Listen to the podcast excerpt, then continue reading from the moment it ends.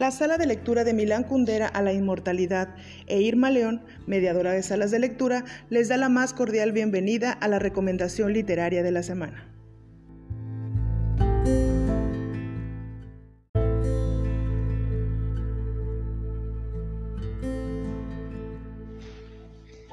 El hombre que amaba los perros, de Leonardo Padura, editado por Tusquets.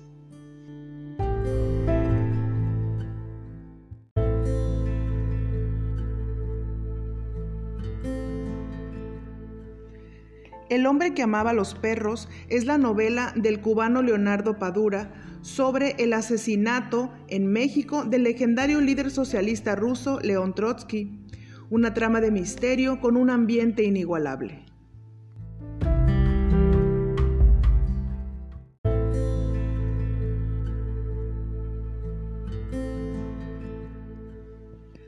Todo lo que ocurre en El hombre que amaba a los perros lo vivimos con un telón de fondo rico y fértil.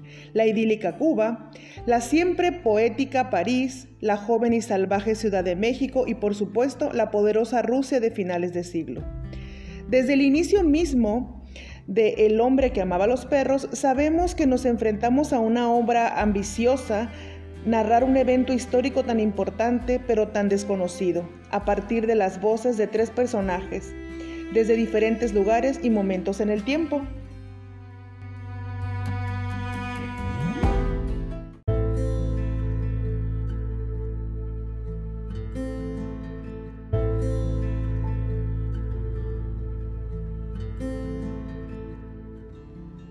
Para estas ambiciones, entre las que no debemos olvidar el darle voz a un personaje tan mítico como León Trotsky, Padura se sirve de un contexto histórico rico de personajes reales, de una forma estructural que confiere al relato polifonía y variedad.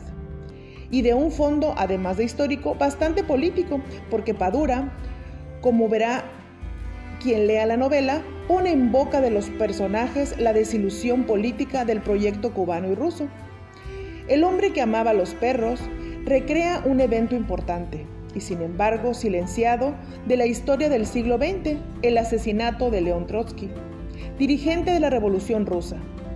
Pero la historia de la novela se inicia específicamente en Cuba, hogar de Iván Cárdenas. La isla ha sufrido una de las crisis más largas y duras que cualquier pueblo ha soportado. El periodo especial terminó por derrumbar las esperanzas de artistas y creadores y los sueños de una sociedad de iguales. Ya el germen de un Estado totalitario y dogmático, donde se castiga la disidencia y se sospecha de todo con celo y severidad, se nota desde las primeras páginas.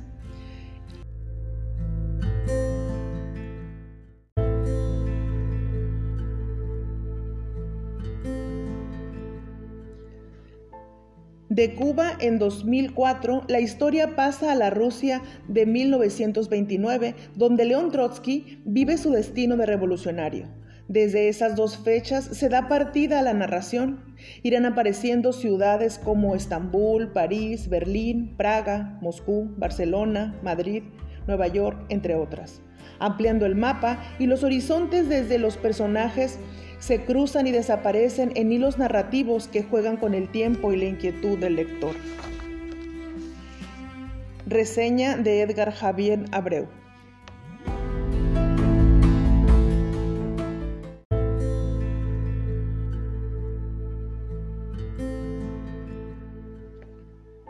Padura cuenta varias historias paralelas que abarcan la geografía del universo.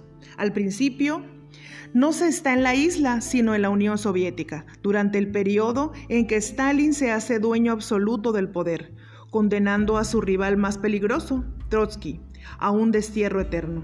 En el exilio, desde este, lo que cuenta el primero de los hilos narrativos de este gran libro. Es tan poderoso el personaje que aplasta con su estatura a todos los que lo rodean e incluso a los demás protagonistas.